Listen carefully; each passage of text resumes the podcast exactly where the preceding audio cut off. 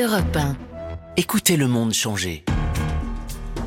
13h, 14h, tout terrain. Fabienne Lemoyle sur Europe 1. Bonjour à toutes, bonjour à tous. Ravi de vous accueillir dans Tout Terrain, l'émission des reporters d'Europe 1. Et pour commencer, direction l'Auvergne, cette terre si chère à Valéry Giscard d'Estaing, là où il avait annoncé sa candidature à la présidentielle en 74, là où il avait trouvé refuge après l'échec de 81. Jean-Luc Boujon est allé à la rencontre des habitants de Chamalières. La France se met en ordre de bataille pour la vaccination contre le coronavirus.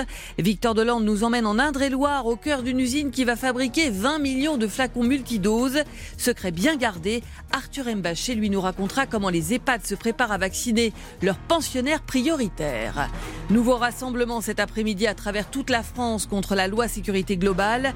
Roman Oquet et Mathieu Bock qui ont suivi le cortège parisien la semaine dernière vont nous raconter comment ils travaillent au cœur des manifestations. Négociation au point mort sur le Brexit, pas de quoi rassurer, vous l'entendrez, les pêcheurs français qu'a rencontré Lionel Gougelot à Boulogne-sur-Mer. Et puis pas de bousculade pour le monsieur livre d'Europe 1 Nicolas Caro à Drouan cette année pour le prix Goncourt, mais une proclamation en mode zoom assez savoureuse. Voilà pour le programme Tout terrain, c'est parti. Europe 1, Tout terrain. Fabienne Lemoyle. C'est donc ce matin que Valéry Giscard d'Estaing a été inhumé dans la plus stricte intimité, comme il le souhaitait à Auton, près de Tours, bien loin de ses terres auvergnates. Bonjour Jean-Luc Boujon. Bonjour Fabienne. Et avec vous, nous allons aller à la découverte de cette Auvergne, justement, cette terre volcanique qu'il a fait briller après son départ de l'Élysée, c'est ce que disait Emmanuel Macron jeudi soir, et qu'il aimait toujours malgré une certaine amertume. Et cette Auvergne, elle s'incarne d'abord avec un nom, Chamalières, et c'est là que vous êtes allé dès l'annonce du décès de l'ancien président. Oui, alors pour planter le décor, Chamalières, c'est une petite ville à côté de Clermont-Ferrand, jolie ville, un résidentiel un peu cossu, dont VGE a été maire de 67 à 74.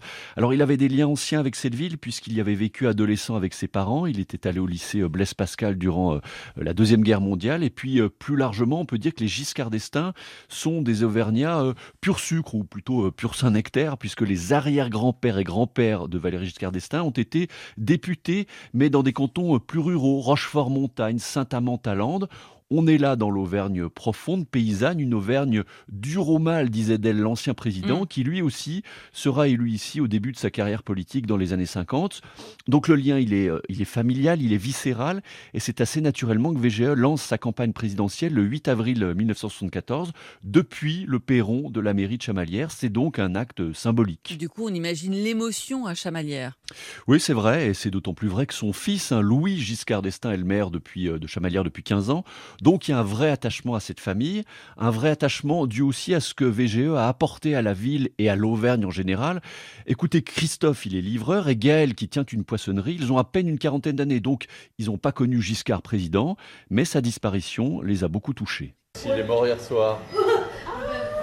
Je savais pas. Là, vous m'apprenez, je suis une grande tristesse. C'était euh, une légende, quoi. Une légende pour la région clermontoise, pour euh, la ville de Chamalières, surtout, qui était bien ancré euh, giscardien. Je pense beaucoup à Louis dans des moments comme ça. Son fils qui est maire Oui, voilà, c'est pour ça qu'on pense beaucoup à Louis. Ouais, j'ai appris ça ce matin à minuit en me réveillant. Là. Quand je fais l'escrime, je m'en rappelle à Chamalières, des fois il mettait des médailles dans des concours. Ah bon? Ouais, ouais, c'est arrivé une fois. Pour vous, il a apporté des choses à l'Auvergne, il symbolise quoi? Ah, il symbolise le désenclavement. Si on a un zénith à Clermont, c'est grâce à lui. Hein. Vulcania, mondialement connu, c'est lui. Hein. L'autoroute gratuite, c'est lui. Pour l'Auvergne, il a fait énormément. Non, c'est une belle personne, franchement. Il a fait beaucoup, beaucoup de bien pour la région. Voilà, on l'entend, euh, Valérie Giscard d'Estaing qui a désenclavé l'Auvergne, hein, qui l'a mis dans la lumière, euh, et ça a été aussi sa terre de reconquête après l'échec à la présidentielle de 1981. Oui, alors je dirais d'abord que c'est son refuge après cette défaite de 80 qu'il ne comprend pas hein, face à François Mitterrand. Et puis assez rapidement, euh, il remonte sur le cheval et il le fait depuis Chamalières dont il devient conseiller général en 82. Il est élu avec 70% des voix dès le premier tour, ce qui était euh, exceptionnel pour ce territoire. Les Auvergnats lui donnent alors l'affection, l'amour hein, presque dont il avait besoin après sa défaite de 81 et le sentiment euh, d'injustice de la part des Français qu'il avait ressenti. Il est ensuite élu député du Puy-de-Dôme en 84 puis président du Conseil régional d'Auvergne en 86. Euh, c'est là qu'il va beaucoup œuvrer pour sa région, les autoroutes vulcaniennes, ce qu'on a entendu, mais sans vraiment pouvoir revenir au premier plan national. Du coup, quels souvenirs gardent en Auvergne ceux qui l'ont rencontré? Le souvenir d'un homme brillant, intelligence rare, grande vision des choses et des projets, dynamisme aussi. Et pourtant, il y aura toujours quand même une distance entre les Auvergnats et lui. Pas un fossé, mais quelque chose qui fait que les Auvergnats se diront Giscard, c'est pas notre monde. Écoutez ce premier témoignage, c'est celui de Robert, libraire de Chamalières aujourd'hui à la retraite. Il raconte bien ce qui se passait avec lui. Je l'ai très bien connu, je l'ai eu à dîner chez moi, j'ai été dîner chez lui. C'était un personnage qui avait une très grande culture, mais ambivalent, quelqu'un qui pouvait vous montrer une familiarité sympathique, et puis de temps en temps, il restait sur son grand asseoir, il était dans son monde. Voilà, Michel l'a également bien connu, et lui aussi évoque cette retenue qu'il suscitait chez les gens. Il y avait une certaine classe qui le différenciait des autres malgré lui. Compte tenu de son éducation et de sa stature, pouvait paraître aux gens distants. Et il souffrait de ne pas pouvoir avoir ce contact naturel vis-à-vis des gens. Lui, il aurait voulu être plus près des gens. D'ailleurs, il allait déjeuner pour rencontrer les gens, alors là, on se fichu de lui. Voilà, VGE a beau multiplier ses fameux dîners chez les Français ou jouer de l'accordéon chez Daniel Gilbert depuis le parc de Chamalières, il a toujours gardé cette image de grand bourgeois qui voulait faire peuple. Hein, c'est un peu ça. Et à travers ces témoignages, on voit que euh, ce désamour qu'il a ressenti parfois avec les Français, euh, eh bien ce désamour, il l'a connu aussi avec euh, l'Auvergne, parce que ce qui est marquant, c'est que l'incompréhension de l'ancien président de sa défaite en 81, il va la revivre en Auvergne. Oui, et peut-être même de manière plus cruelle parce que l'Auvergne, c'est la famille. Il y a un premier accro en 95 où il est battu de très peu au municipal à Clermont-Ferrand, 861 voix. Mais bon, c'est face à Roger Quillot, qui est une figure socialiste de la région, donc il accepte. Mais en 2004, il est à nouveau battu, cette fois pour la présidence du conseil régional, qu'il détient depuis 18 ans. C'est vraiment son, fief. Et seulement deux ans après avoir inauguré le parc Vulcania, qui est son bébé. Donc cette fois, c'en est trop. C'est une vraie euh, déchirure pour lui. Et il s'éloigne de Chamalières et de l'Auvergne sur le mode, après tout ce que j'ai fait pour eux quand même, il ne reviendra qu'épisodiquement dans sa ville. Il achètera même un château en Aveyron c'est juste au sud de l'Auvergne, l'Aveyron. Et il aura cette phrase un peu acerbe. Là-bas, j'ai trouvé des Auvergnats souriants, ce qui en dit quand même beaucoup sur sa déception. Mais on a quand même pu voir hier que les Auvergnats ont plutôt gardé le, positif du personnage en rendant un hommage très sincère au grand homme qu'il a été. Merci beaucoup euh, Jean-Luc Boujon de nous avoir fait euh, redécouvrir justement euh, cette terre qui comme l'a dit, hein, je le répète, Emmanuel Macron, volcanique, a fait briller effectivement Valérie Giscard d'Estaing et qu'il a mis si souvent à l'honneur. Merci à vous. Merci Fabienne, à bientôt. Europe On marque une pause et dans un instant, on part au cœur d'une usine qui fabrique l'un des vaccins contre le coronavirus, car ça y est, la campagne va débuter en France dans quelques semaines. Vacciner en priorité les pensionnaires des EHPAD qui s'y préparent, vous l'entendrez. Europe 1, tout terrain. Fabienne Lemoyle. Coup d'accélérateur dans la course à la vaccination. L'agence britannique du médicament donne son feu vert au vaccin de Pfizer BioNTech et annonce que la campagne va débuter dès la semaine prochaine. Et en France, conférence jeudi pour annoncer qui sera vacciné en priorité. Bonjour Victor Dolande. Bonjour Fabienne. Alors on le voit, la France se met en ordre de bataille et vous allez nous emmener au cœur d'une des usines qui va fabriquer le vaccin Moderna, celui qui sera utilisé en phase 2 de la vaccination. Rappelez-nous déjà où on en est de ce vaccin et où vous êtes allé. Alors en France, c'est le laboratoire pharmaceutique Recipharm qui a décroché l'appel d'offres. C'est cette entreprise qui sera chargée de produire 20 millions de doses en 2021 pour le marché français. Un contrat colossal, donc direction Mont, une petite ville de 8000 habitants au sud de Tours, en Indre-et-Loire. C'est sur ce site que les vaccins Moderna seront fabriqués dans les prochaines semaines. Et vous avez dû prendre des précautions particulières, j'imagine, pour pénétrer dans cette usine. Oui, j'ai dû montrer patte blanche à plusieurs reprises. La sécurité a été renforcée. Et d'ailleurs, quand j'ai posé la question sur les moyens supplémentaires alloués à la sécurité, on m'a formulé cette réponse que j'aime beaucoup. Le meilleur moyen pour renforcer la sécurité, c'est de ne surtout rien dire. Fabrication bien gardée. Alors, on va écouter votre reportage dans cette zone donc sécurisée. Euh, ça se passe à Mont en Indre-et-Loire, où sera donc fabriqué le vaccin Moderna pour la France et on passe les sas avec vous. Après avoir passé plusieurs sas de sécurité, on pénètre dans un immense hangar. Au fond, des caissons impressionnants. Ce sont des congélateurs très particuliers. C'est là où sera conservé le vaccin Moderna. C'est fermé à clé?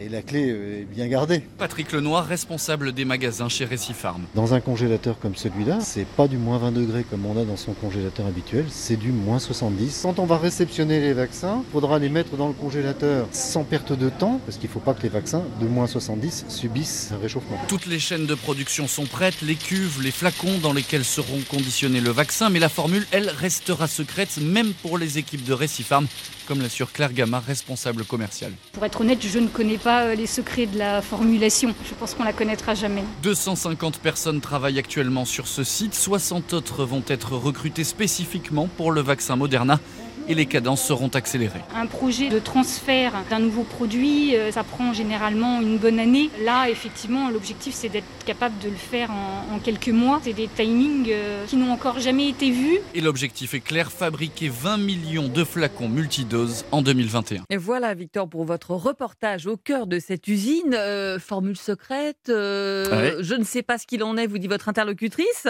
Je croyais que cette formule du vaccin, c'était un bien universel qu'on partageait? Alors non, pas du tout. Chaque société, chaque laboratoire pharmaceutique détient sa formule, la garde secret, et ne délivre aux sociétés que le process uniquement pour diluer le principe actif du vaccin et le conditionner en flacon, rien de plus. Et d'ailleurs, vous m'avez dit que Moderna va reprendre la main après pour la distribution. Oui, le process est très clair. Moderna livre donc des poches de principe actif congelées à moins 80 degrés. Récifarm les transforme, les dilue et les conditionne en flacons multidoses. Et ça s'arrête là. C'est ensuite donc Moderna qui reprendra la main pour acheminer la marchandise dans les super congélateurs des hôpitaux qui ensuite permettront d'aller vacciner dans les EHPAD et dans le reste de la France. Et vous me l'avez dit, le fait d'être un maillon de la chaîne hein, avec cette usine euh, Récifarm, il y a une grande fierté locale. Hein. Ah oui, ils ont tous compris que leur quotidien dans les prochains mois allait changer.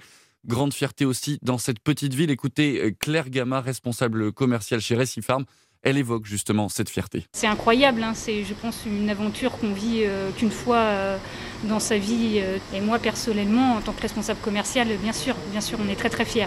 Le premier vaccin qui va être utilisé, c'est le vaccin de Pfizer BioNTech. Et qu'en est-il pour ce vaccin, justement, dans sa fabrication? C'est en France que ça se passe? Alors, c'est le laboratoire pharmaceutique Delpharm qui a été choisi pour produire en France le vaccin Pfizer. Mais ce qu'il faut savoir, c'est que Pfizer va envoyer les premières doses directement de ces usines américaines. Donc Pfizer, c'est bien le premier vaccin qui sera disponible entre fin décembre, on l'espère, mais plutôt début janvier. Donc à l'importation et la production sur le site d'Eure-et-Loire de Delpharm, à Saint-Rémy-sur-Ave très précisément, elle ne commencera qu'en avril 2021. Alors l'autre question qui se posait, c'est qui va être vacciné en priorité? Ça y est, ça a été tranché par euh, le Premier ministre Jean Castex euh, qui a fait une grande conférence de presse euh, jeudi. Et donc? Le gouvernement va suivre les recommandations de la Haute Autorité de Santé. La vaccination commencera en janvier pour les résidents des EHPAD et les personnels qui y travaillent, ce qui représente environ un million de personnes. Suivront en février près de 14 millions de personnes présentant un facteur de risque lié à l'âge ou une pathologie chronique, c'est ce qu'on appelle les comorbidités, ainsi que certains professionnels de santé enfin une troisième phase, une plus grande partie de la population à partir du printemps prochain. Europe 1. Alors, vous l'avez dit, Victor, en priorité, ce sont les pensionnaires des EHPAD qui vont être vaccinés. On va voir dans un instant comment on s'y prépare dans un EHPAD à Strasbourg avec Arthur Mbaché. Europe 1, tout terrain. Fabienne Lemoyle. Retour dans tout terrain sur cette course à la vaccination qui s'accélère. On l'a dit, première phase de vaccination ce sera fin décembre, début janvier. Vous nous le disiez, Victor Delande, vous êtes toujours avec moi en studio. Et ce sont les pensionnaires des EHPAD qui seront vaccinés aussi en priorité.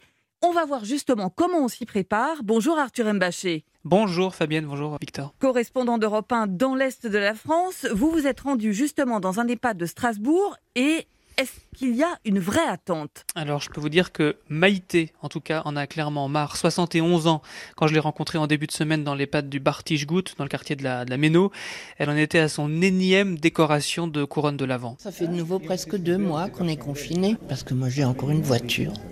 Et ça me manque de pouvoir m'oxygéner un peu. Donc le vaccin est attendu. Il y a encore chez certains résidents une petite euh, appréhension, servir euh, de cobaye le vaccin avant tout le monde, mais personne ne m'a dit je refuse de me faire vacciner. Alors pour qu'on comprenne bien l'enjeu, on vit comment euh, dans cet EHPAD aujourd'hui? C'est moins le bunker qu'au mois de mars-avril. Moi par exemple, un masque et un pchit de gel hydroalcoolique, j'ai pu rentrer sans problème à l'intérieur de la maison de retraite. Mais euh, les visites des proches sont quand même beaucoup plus contrôlées, beaucoup moins fréquentes. Idem pour les animations.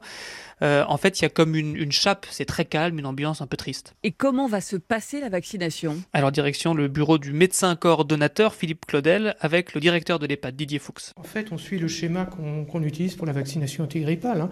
Dès qu'on a les vaccins, on a notre liste des résidents et on les vaccine. Enfin, comme la grippe, on, on va d'une chambre à l'autre et on les vaccine les uns après les autres avec une traçabilité du numéro de l'eau, etc. Le seul problème, c'est effectivement la conservation, si ce sont les, vaccins à moins 80 degrés. Là, mais j'imagine qu'on ne les livrera pas comme ça et puis débrouillez-vous. S'il faut conserver au frigo pendant 48 heures, ça tient. On peut très bien définir que, par exemple, le mardi matin à 9h, c'est livré. Dans la journée, on, vaccine tous ceux qui sont prévus dans cette journée-là et on refait euh, deux, trois jours après un autre cycle et il tourne comme ça sur les établissements. Est-ce que tous les résidents et les professionnels accepteront qu'on leur donne le vaccin? C'est la seule question. Donc si on a plus de 60% de résidents qui acceptent de, porter le vaccin et une bonne partie alors des professionnels, parce que ça doit être l'ensemble de la population, donc il faut qu'on atteigne 60%. Et dans ce cadre-là, on peut commencer tout doucement à revivre un peu plus normalement, c'est-à-dire ne plus limiter les visites, c'est-à-dire autoriser les sorties des résidents qui sont vaccinés, c'est-à-dire euh, revivre tout simplement normalement. Si ça peut se faire, ça sera vraiment un, une espérance, quoi. Il n'y a pas d'autre mot, je crois, hein, de sortir un petit peu de cette... Euh on verra le, le, bout du tunnel. Il y a dans cette maison de retraite, Fabienne, 129 résidents. La direction pense raisonnablement en faire vacciner 90 à 95% Si la vaccination devait se faire à l'extérieur, on parle parfois d'une vaccination à l'hôpital, on perdrait, dit le directeur, la moitié des résidents volontaires. Merci beaucoup euh, Arthur Mbaché. On entend ces mots hein, euh, incroyables, hein, espérance. On voit tout l'espoir qu'il y a derrière ce vaccin à travers le témoignage que vous avez recueilli. Euh, chez ces médecins dans cette EHPAD. Merci beaucoup Arthur. Alors Victor, vous êtes toujours avec moi en studio pour répondre justement à ce directeur oui. d'EHPAD qui s'inquiète de la distribution et de la conservation de ce vaccin. Comment ça va se passer? Alors ça se complique, on le comprend avec le premier vaccin disponible, celui de Pfizer BioNTech, qui nécessite donc des super congélateurs à moins 80 degrés. On vient de l'entendre dans le reportage d'Arthur Mbaché. Une centaine d'hôpitaux vont servir de lieu de stockage, un par département. Mais une fois les vaccins sortis des congélateurs, top chrono, les professionnels de santé auront 5 jours, pas plus, pour les administrer dans les EHPAD, donc où les médecins coordinateurs serviront de relais.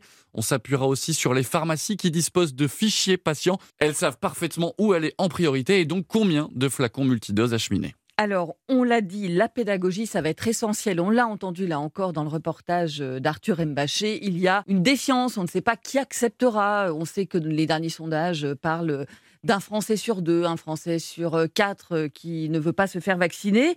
Vous parliez aussi de cette défiance sur l'antenne mercredi matin, chez les soignants également, alors qu'ils sont pourtant, eux, en première ligne. Alors, le taux de vaccination contre la grippe chaque année est un très bon indicateur chez les soignants et la couverture vaccinale n'était que de 35% l'année dernière dans les établissements de santé. Autant dire très faible, voire médiocre, même si les chiffres seraient bien meilleurs cette année. Elle varie beaucoup selon les professions. 67% des médecins se sont vaccinés un peu moins de 40% chez les infirmiers et 20% chez les aides-soignants. Gilles Pialou, infectiologue à l'hôpital Tenon, avance un début d'explication. Ceux qui ne se vaccinent pas n'ont pas intégré que ce n'était pas seulement une protection pour eux, mais une protection pour les autres. Et ça, c'est très fort aussi pour le modèle Covid, encore, j'allais dire encore plus. En plus, effectivement, pour les soignants, et notamment pour les soignants non médicaux, les aides-soignants, c'est une population qui est a priori plus jeune et donc ne se perçoit pas comme à risque, à juste titre. Et quand on demande aux soignants non vaccinés pourquoi ils ne veulent pas se faire vacciner, euh, qu'est-ce qu'ils répondent? Bah, Ils répondent souvent comme finalement le reste de la population. Ils ont des doutes sur l'efficacité du vaccin et ils redoutent des effets secondaires. Pour garantir une meilleure couverture vaccinale chez les soignants et dans le reste de la population, tous les spécialistes recommandent la plus grande transparence des laboratoires pharmaceutiques dans les prochaines semaines. C'était d'ailleurs l'avis d'Alain Fischer, immunologiste à l'hôpital Necker à Paris. Il a été nommé cette semaine par le gouvernement. C'est lui qui pilotera la campagne de vaccination. Grand spécialiste des vaccins, il a dirigé l'Institut Imagine, un pôle de recherche accolé à Necker et qui travaille justement sur de très nombreuses maladies auto-immunes. Il a été aussi le pionnier de la thérapie génique en France. Bref, la campagne de vaccination est entre de très bonnes mains. Et pour l'avoir reçu il y a peu ouais. dans le journal d'Europe Midi, euh, je peux dire effectivement qu'il a un souci de pédagogie, de transparence justement pour rétablir ce lien de confiance entre les Français et le vaccin. Merci beaucoup Victor Delande Avec et merci plaisir. Arthur Mbaché de nous avoir accompagnés dans cette séquence pour euh, cette étape qui euh, s'annonce euh, très importante de vaccination. Merci beaucoup à vous. À bientôt, Fabienne. Europe 1. À suivre, comment les reporters d'Europe 1 travaillent au cœur des manifestations. C'est ce que vont vous raconter ceux qui ont couvert samedi dernier les rassemblements contre la loi sécurité globale. 13h, 14h, L'actualité de la semaine racontée par ceux qui l'ont couverte. c'est tout terrain sur Europe 1. Fabienne Lemoyle. Ils étaient donc plusieurs milliers dans la rue à travers toute la France il y a une semaine pour dire non à la loi sécurité globale. 133 000 selon le ministère de l'Intérieur, 500 000 selon les organisateurs. Des rangs grossis en tout cas par ceux venus dénoncer la violente agression du producteur Michel Zecler par des policiers, notamment à Paris. Difficile hein, de donner un chiffre précis pour l'instant, mais au moment du départ de la manifestation, la place de la République était remplie de manifestants et le cortège remontait jusqu'à la moitié du parcours jusqu'à la place de la Bastille. Des journalistes évidemment, mais aussi des victimes de violences policières, des jeunes, des moins jeunes, inquiets de ce que cet article 24 aurait comme conséquence. Bonjour Mathieu Bock. Bonjour Fabienne. Grand reporter à Europe 1, on vient d'entendre un extrait de votre direct dans le 18-20 de samedi dernier, récit donc de cette manifestation qui globalement s'est déroulée dans le calme, mais avec des violents affrontements au moment de la dispersion. On a vu ces images d'un CRS frappé à terre par des black blocs. On y reviendra avec vous sur ces casseurs que vous avez déjà vus en action d'ailleurs lors des manifestations des Gilets jaunes. Avec nous aussi Roman Oquet, euh, bonjour. Bonjour Fabienne. Deuxième reporter de la rédaction à avoir couvert cette manifestation. Et j'ai voulu que vous soyez avec nous euh, tous les deux euh, pour qu'au-delà des revendications portées lors de ces rassemblements, vous nous expliquiez tout simplement comment vous travaillez sur le terrain dans ces manifestations, d'autant que c'était la première grosse manif, on va dire, depuis le deuxième confinement.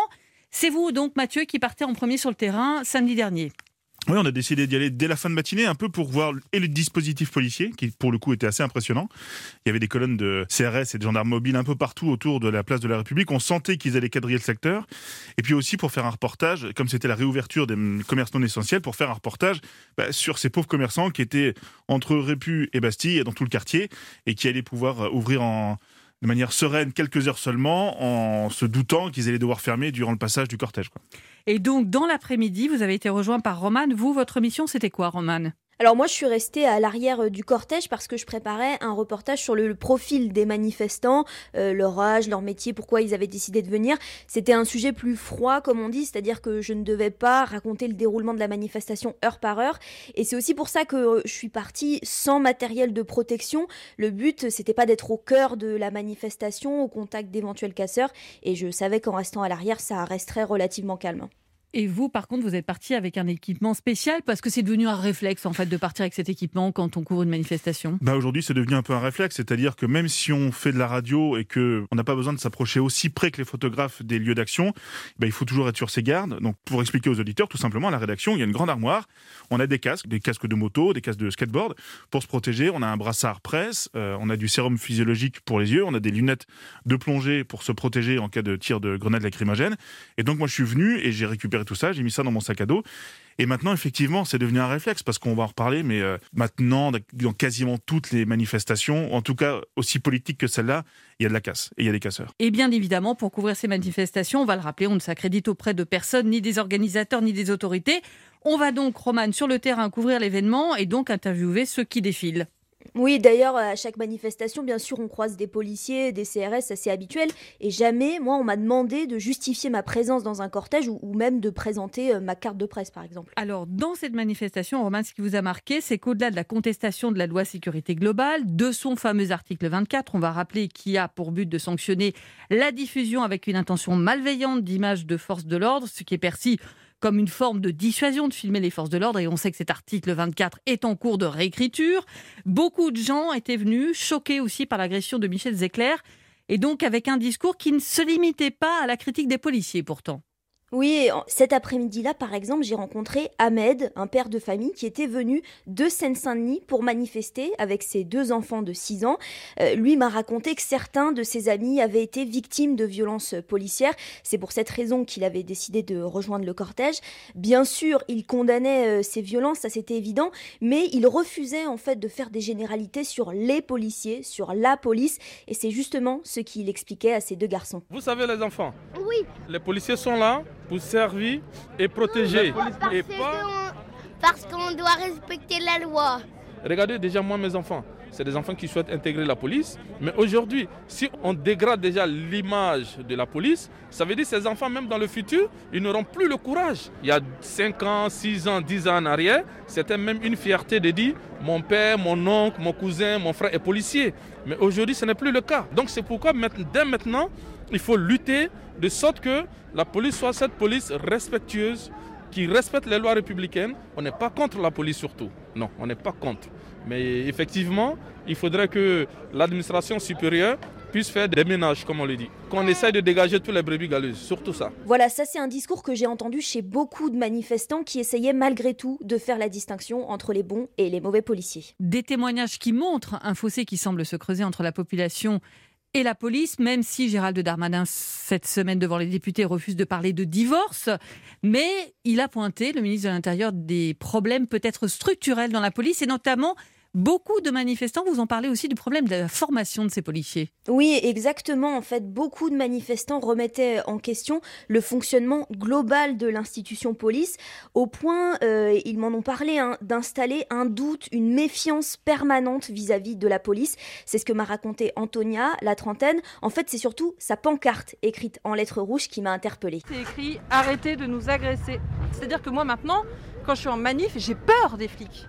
Alors pas tous les flics, certainement pas tous les policiers, mais je veux dire, ça ne va pas, c'est une institution qui est malade. Qui est-ce qu'on engage? Comment on les forme? C'est des gens qui portent des armes, c'est une responsabilité énorme. Le suivi psychologique de ces gens, parce qu'il y a beaucoup de policiers en détresse aussi, ça faut pas l'oublier, il y a quand même vachement de, de suicides au sein de la police.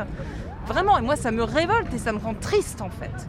Alors Mathieu, vous avez donc suivi ce cortège de bout en bout jusqu'à sa dispersion place de la Bastille. Mathieu Bock, vous êtes place de la Bastille, lieu d'arrivée du cortège où des violences sont toujours en cours. Oui, les CRS ont sorti le canon à eau pour disperser les casseurs. Certains ont incendié un kiosque à journaux, des voitures, attaqué des vitrines de banques, tiré des fumigènes et des mortiers d'artifice à bout portant sur les forces de l'ordre qui ont répliqué à l'aide de grenades lacrymogènes. On a vu un CRS violemment frappé à terre par plusieurs casseurs. Manifestation donc qui s'est déroulée globalement dans le calme, mais on vient de l'entendre au moment de la dispersion. Il y a eu de violents affrontements, ce policier frappé à terre. Des images filmées d'ailleurs, Mathieu, au plus près des heures avec les forces de l'ordre. Ce que font certains journalistes comme Rémi Buzine, molesté, lui, par un policier lors de l'évacuation de la place de la République, comme il l'a rappelé en préambule de l'interview qu'il a faite hier avec Emmanuel Macron. Oui, c'est assez fascinant pour nous, euh, journalistes radio, de voir tous ces reporters photos, beaucoup, qui sont euh, habillés, euh, c'est vrai, souvent comme des manifestants, avec des équipements que nous, on n'a pas, beaucoup plus importants, quasiment des masques à oxygène. Ils s'approchent vraiment au plus près des événements. Et c'est comme ça, ironie de l'histoire, qu'on a vu que ce policier avait été traîné par terre, avait été tabassé. Et effectivement, c'est le reproche qu'ils ont fait aux policiers, c'est qu'ils ont été frappés comme des manifestants, alors qu'ils sont très bien identifiés. Mais ils sont obligés d'être au plus près parce qu'ils filment et ils prennent des photos. Alors, qu'est-ce qui s'est passé précisément au moment de la dispersion? C'est donc l'arrivée des Black Blocs qui provoque ces débordements? En fait, les Black Blocs, ils étaient là quasiment depuis le début. On, les reconnaît, ils sont identifiables, ils sont très bien organisés. Euh, on les voit, mais tant qu'ils font rien, c'est compliqué pour les policiers de les appréhender. Et tout d'un coup, hop, en quelques secondes, ils attrapent des pavés, des bouteilles, ils les lancent sur les policiers. Il y a eu deux zones d'affrontement. Une à quelques centaines de mètres avant l'arrivée de Bastille, au dernier carrefour. Là, il y a plusieurs voitures qui, ont brûlé, des vitrines qui ont été cassées. Et ensuite, à proprement parler, en arrivant en place de la Bastille. Et là, c'est vrai que les affrontements ont été assez violents et ils ont duré euh, au moins une bonne heure et demie, voire deux heures. Ces Black Blocs, vous les avez aussi vus en action pendant les manifestations des Gilets jaunes, Roman Oui, et tout à fait. Euh, Mathieu disait qu'ils étaient facilement identifiables. En tout cas, euh, pas au départ. C'est-à-dire que, en fait, ce qui est dangereux, c'est que c'est presque difficile de les identifier parce qu'ils arrivent dans la foule en étant habillés comme n'importe quel manifestant. Ça, c'est ce que j'ai pu voir pendant les manifestations de, Gilets jaunes. C'est comme ça d'ailleurs qu'ils arrivaient à franchir les barrages de police quand il y en avait. Et une fois dans le périmètre, ils sortaient en fait une tenue noire de leur sac à dos et changeaient de vêtements en quelques secondes. Et c'est à ce moment-là, une fois habillés, cagoulés, mmh. que les saccages pouvaient commencer. Et donc, euh, samedi dernier, on va le rappeler au final, le ministre de l'Intérieur a annoncé que 98 policiers et gendarmes avaient été blessés sur toute la France lors de ces rassemblements. Notez aussi qu'un photographe syrien qui collabore notamment avec l'AFP a été gravement blessé au visage par un coup de matraque. Une enquête de la police des polices a été ouverte pour déterminer les causes de ces blessures. Merci beaucoup Roman et Mathieu Bock de nous avoir raconté comment vous travaillez au cœur de ces manifestations. Merci à vous. À bientôt Fabienne. Merci. Europe Direction Boulogne-sur-Mer dans un instant où les pêcheurs s'inquiètent des négociations sans fin du Brexit. Fabienne Lemoyle. 13h, 14h sur Europe 1. À un mois du Brexit, l'inquiétude monte chez les pêcheurs français. Aucun accord encore trouvé pour qu'ils puissent continuer à pêcher dans les eaux britanniques après la sortie de la Grande-Bretagne de l'Union. À bord d'un chalutier boulonnais et dans la zone de la criée du port, Jean Castex a tenté de calmer euh, l'angoisse de ces patrons pêcheurs qui affirment être en danger de mort si le Brexit leur interdit l'accès aux eaux britanniques. Ben, les gars sur les quais en ont marre parce que ça fait quand même trois ans que ça dure. Trois ans que les patrons de pêche ont la guillotine au-dessus de la tête qui descend tout doucement. Bonjour Lionel Gougelot. Bonjour Fabienne, bonjour à tous. Correspondant d'Europe 1 dans le Nord, on vient d'entendre ce pêcheur de Boulogne-sur-Mer qui parle quand même de guillotine. Mais que se passe-t-il dans la Manche pour qu'il y ait un tel climat entre pêcheurs français et britanniques au point que certains disent que ça pourrait tourner à l'affrontement? Ça veut dire qu'on ne pêche pas euh, quand on veut et où on veut?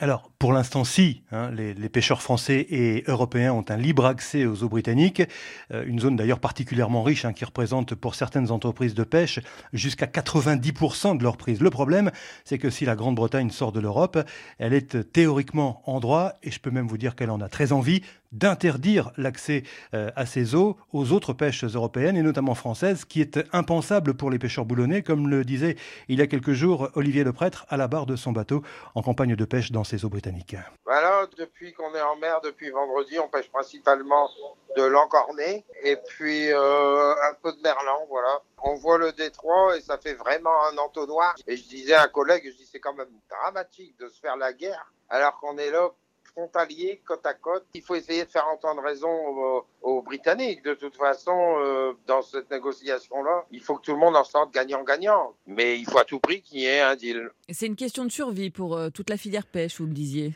Bah évidemment, imaginez, du jour au lendemain, on risque de priver euh, les entreprises de pêche, euh, les artisans, euh, de leurs principales ressources.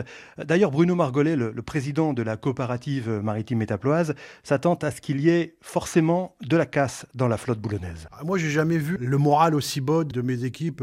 franchement, on a l'impression qu'ils sont résignés. Vous imaginez, des bateaux à 4-5 millions d'euros, ils ont bâti un prévisionnel en pouvant aller pêcher comme ils ont toujours pêché par le passé. Des bateaux qui tournent au minimum à 1 million 5, 2 millions de chiffre d'affaires. Et aujourd'hui, on va leur diminuer leur chiffre d'affaires de 40%. C'est plus possible. Et dans cette filière, euh, il n'y a pas que les pêcheurs sur les bateaux, il y a toutes les entreprises de transformation et de commercialisation du poisson dans une vaste zone d'activité adossée au port de Boulogne-sur-Mer. Et tout cela représente plus de 5000 emplois sur euh, le littoral, c'est considérable. Et il y a aussi un risque pour la ressource, euh, tout simplement qu'il n'y ait plus rien à pêcher. Ben oui, parce que la conséquence directe d'une interdiction d'accès aux eaux britanniques, ce serait un embouteillage des flottes de pêche européennes en Manche et en mer du Nord, et donc des effets désastreux effectivement sur la ressource qui risque de se raréfier, même si l'on impose des quotas. Mais aussi, l'autre conséquence, ce serait une source de conflit potentiel entre les flottes européennes. Imaginez des chalutiers géants hollandais qui ravagent les fonds marins en pêchant à l'électrique, qui feront face aux petits euh, filayeurs de Boulogne-sur-Mer eh bien, on risque tout simplement une guerre entre pêcheurs, disait même cette semaine Xavier Bertrand, le président des Hauts-de-France. Olivier Le Prêtre euh, l'a même euh, exprimé directement à Jean Castex lors de la visite euh, du Premier ministre à Boulogne-sur-Mer. Si on se rabat tous dans les eaux françaises, on va se retrouver avec des Belges, des Hollandais, un peu d'Espagnols. Donc il va y avoir une surexploitation de la ressource et il ne faut surtout pas qu'on ait une surexploitation de la ressource. Au-delà de la surexploitation, il y a des problèmes de cohabitation. C'est-à-dire que celui qui met du filet du casier n'est pas compatible avec celui qui fait du chalut, de la Seine, etc. Donc il faut impérativement trouver des solutions. Alors le Premier ministre est donc venu effectivement jeudi euh, matin Boulogne-sur-Mer, mais au final, euh, comment on peut sortir de cette crise? Alors, c'est vrai qu'il leur a assuré que dans le cadre des négociations sur le Brexit, la pêche française ne sera pas sacrifiée, il l'a bien dit mais il a aussi laissé entendre qu'il faudrait bien un compromis, sous-entendu, les conditions d'exploitation actuelles seront forcément modifiées. Et c'est pour cela qu'il a promis euh, qu'il y aurait un soutien financier à la filière pêche. Mais ça, voyez-vous, c'est ce qu'on dit quand on s'attend au pire, me disait Stéphane Pinto. Il est vice-président du comité des pêches à Boulogne. C'est pas un discours qu'on aime entendre nous les pêcheurs parce que ça voudrait dire qu'on va être perfusé et une perfusion, ça ne tient pas à vie.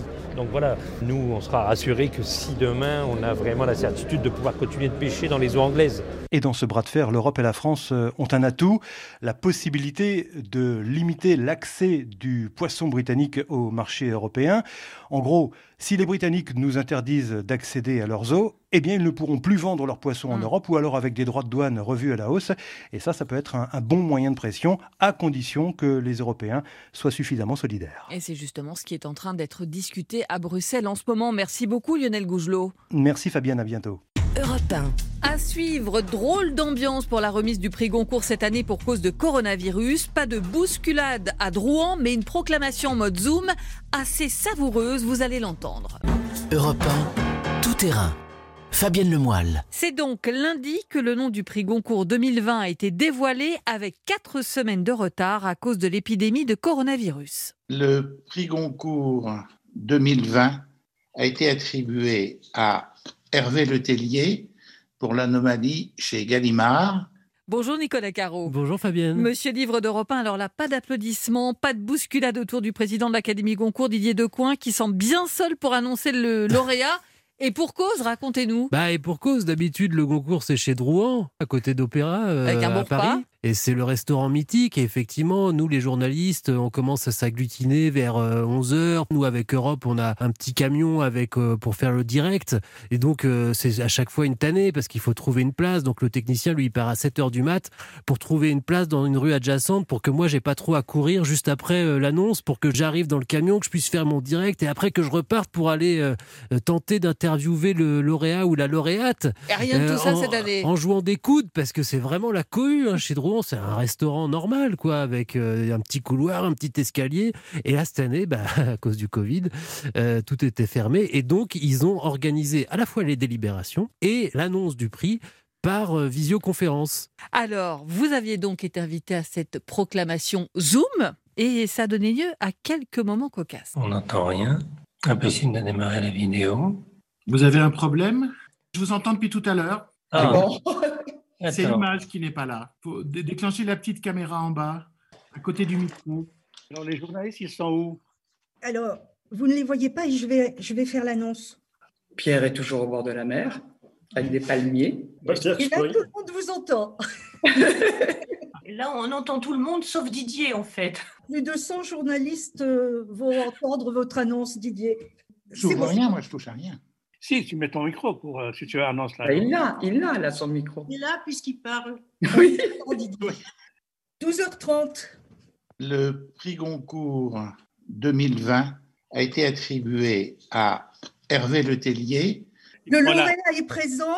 Il est sur l'écran. Il arrive, vous pouvez le voir. le l'applaudir. Ah. Bravo Hervé. hein. J'applaudis, mais je le vois pas du tout. Bon, on voit vraiment rien à voir avec ce qu'on entend C'est traditionnellement. sympa. C'est très sympa, pas facile les branchements. Euh, J'entends qu'Éric Emmanuel Schmitt est assez doué d'ailleurs euh, pour se connecter. Pierre Assouline est vraiment au bord de la mer? Non, non, non, non, il a mis un fond virtuel euh, derrière lui, mais euh, ils sont, ils sont sympas. C'est puis c'est une bande de, de- de copains à force de se voir euh, régulièrement pour euh, les délibérations, etc. Donc ils s'amusent entre eux, mais sauf que bah ils sont pas tous conscients que ça a déjà commencé, que la plupart des journalistes sont déjà connectés. Mais tous les prix se sont faits comme ça cette année, hein, y compris les proclamations. Alors en tout cas, il y en a un qui était ravi d'avoir ce prix Goncourt, c'est évidemment Hervé Letellier que vous avez interviewé. C'est un moment euh, très compliqué parce que d'abord c'est une sorte de visibilité médiatique euh, à laquelle j'ai jamais été euh, ni habitué ni même préparé. En plus les auteurs sont quand même des gens de l'écrit et là on nous demande de parler mais je suis vraiment très très heureux. Je suis un peu désolé de, bafouiller mais ça fait à peu près une heure que je suis sous grosse pression. Voilà, Hervé Letellier, vous m'avez dit qu'il était vraiment très content de cette proclamation en mode confiné. Pourquoi? Bah oui, parce que tout à coup, le Goncourt, euh, vraiment, quand on dit cohue, on voit les images, mais à vivre, c'est très très impressionnant. Quoi. Ça se bouscule vraiment dans le salon Goncourt. Et puis il est très timide. C'est pas qu'il est timide, mais c'est qu'il est, il est pas trop foule et tout ça, quoi. Et lui, il était plutôt soulagé de le vivre comme ça. Contrairement à certains lauréats de cette année de d'autres prix qui, qui se sentaient un peu seuls avec leur prix, lui, ça lui, allait, ça lui allait très très bien comme ça. Et puis en plus, et ça changera rien euh, à l'exposition euh, médiatique euh, du Goncourt, quoi, parce qu'on on en parle forcément. C'est le plus grand des prix en France. Eh ben oui, vous aviez eu d'ailleurs du flair, Nicolas, car votre premier invité de La Voix et Livre le 26 août, vous me l'avez dit, c'était justement Hervé Letellier. C'était votre coup de cœur de la rentrée. Et l'Académie Goncourt avait choisi de décaler la remise du prix pour donner un coup de pouce aux libraires, euh, pour faire coïncider la proclamation avec la réouverture des librairies et pour prendre la mesure de ce que ça veut dire. On part dans l'imprimerie qui a imprimé le Goncourt près d'Alençon dans l'Orne avec Roman Hockey. Dès l'annonce du lauréat, on appuie sur le bouton marche des rotatives et ça démarre. Donc c'est un vrai plan de bataille. Une nuit de prix concours, il y a à peu près une soixantaine à travailler. C'est une fourmilière, il y en a partout. À emballer les bouquins et à faire la manutention. Un marathon olympique On va rappeler, Nicolas, combien de ventes pour le Goncourt? En moyenne, un Goncourt, ça se vend autour de 400 000 exemplaires. Parfois, c'est beaucoup moins, parfois, c'est beaucoup plus. Cette année, Hervé Letellier, euh, je pense que ce sera beaucoup plus, parce que c'est un patch turner euh, vraiment génial. Quoi. Ça se lit comme euh, un feuilleton ou une série télé. Donc, ça marchait déjà très bien avant Mm. qu'il y ait le Goncourt. Bon, ça va vraiment exploser. C'est d'ailleurs pour ça à mon avis, hein, que l'Académie a choisi euh, ce livre-là parmi les quatre finalistes, parce que c'est le livre qui, a priori, euh, a le plus de potentiel de vente. Et on comprend l'enjeu pour seulement, les hein, libraires. pas seulement, hein, non, mais voilà. mais on comprend l'enjeu pour les libraires qui avaient déjà reçu un soutien incroyable des lecteurs pendant ce confinement. Et vous m'avez dit que les clients ont vraiment répondu présent. Ça s'est traduit comment? Au début, pendant le premier confinement, déjà, on entendait des gens qui disaient nous, on veut aider les librairies, etc., etc. Moi, je me disais bon, bah tant mieux, c'est bien. Et s'il y a un petit sursaut pour le livre, euh, c'est toujours bon à prendre. Alors déjà, il y a eu le déconfinement cet été où effectivement tous les libraires ont vu un afflux massif de clients. Et puis ensuite, pendant le deuxième confinement, le click et collect, ça a été euh, vraiment un carton. Bon, ça, ils faisaient pas Vous leur chiffre d'affaires. Mais- exemple quand même, quelqu'un qui a même réussi à faire plus. euh, alors, euh, je, je- je croisais un libraire euh, en banlieue parisienne qui lui a doublé son chiffre d'affaires par rapport à l'année d'avant. Donc ça, c'est vraiment l'exception. Mais ils ont fait euh, 30-40% de leur chiffre d'affaires en moyenne, euh, beaucoup de libraires, euh, surtout dans les grandes villes, ce qui est déjà pas mal euh, en click et collect. Et effectivement, les clients, il y avait une sorte de militantisme chez eux. Ils faisaient cette démarche de venir dans les librairies plutôt que de commander en ligne sur des plateformes pour aider les libraires. On a l'impression que ça s'inscrit quand même dans la durée maintenant. Et c'est d'ailleurs ce que vous a confié un libraire à Paris 16e d'une grande librairie, la librairie Lamartine. Stanislas Rigaud, oui. La formidable surprise de cette année, il en faut bien une, hein, c'est effectivement cet engouement. Ça fait des mois qu'on nous remercie, ça fait des mois qu'on est mis en avant, effectivement dans des conditions spéciales, mais il y a une vraie reconnaissance de la spécificité de ce commerce. Les livres ne sont pas un produit comme les autres. Voilà, les livres ne sont pas un produit comme les autres. Vous en êtes l'illustration parfaite, Nicolas, avec l'émission demain 14h.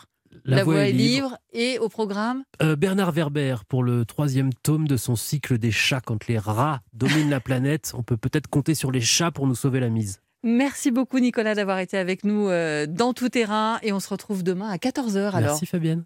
Europe 1. Tout terrain, c'est fini pour aujourd'hui. Merci à tous les reporters et spécialistes d'Europe 1 qui ont participé à l'émission. Jean-Luc Boujon, Victor Dolande, Arthur Mbaché, Roman Hockey, Mathieu Bock, Lionel Gougelot et à l'instant Nicolas Caro.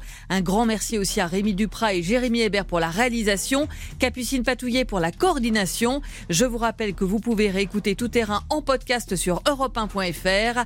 Dans un instant, à 14h, clap, l'émission Cinéma d'Europe 1. Bonjour Mathieu Charrier au programme aujourd'hui. Bonjour Fabienne, bonjour à tous. Eh bien écoutez, aujourd'hui on va s'intéresser à la question des super-héroïnes sur grand écran. Vous savez, on connaît euh, Superman, Batman, euh, Spider-Man. mais On connaît un petit peu moins Wonder Woman. Pourtant, il y a un nouveau film qui va sortir dans quelques jours. Et donc, on va se demander pourquoi elles ont mis autant de temps à se retrouver au cinéma, ces super-héroïnes. Et puis, c'est Gaël Faye qui répondra à notre questionnaire Les films de ma vie aujourd'hui. Le romancier, rappeur, il reviendra sur tous ses souvenirs de cinéma. Merci Mathieu et à tout de suite. Europe 1.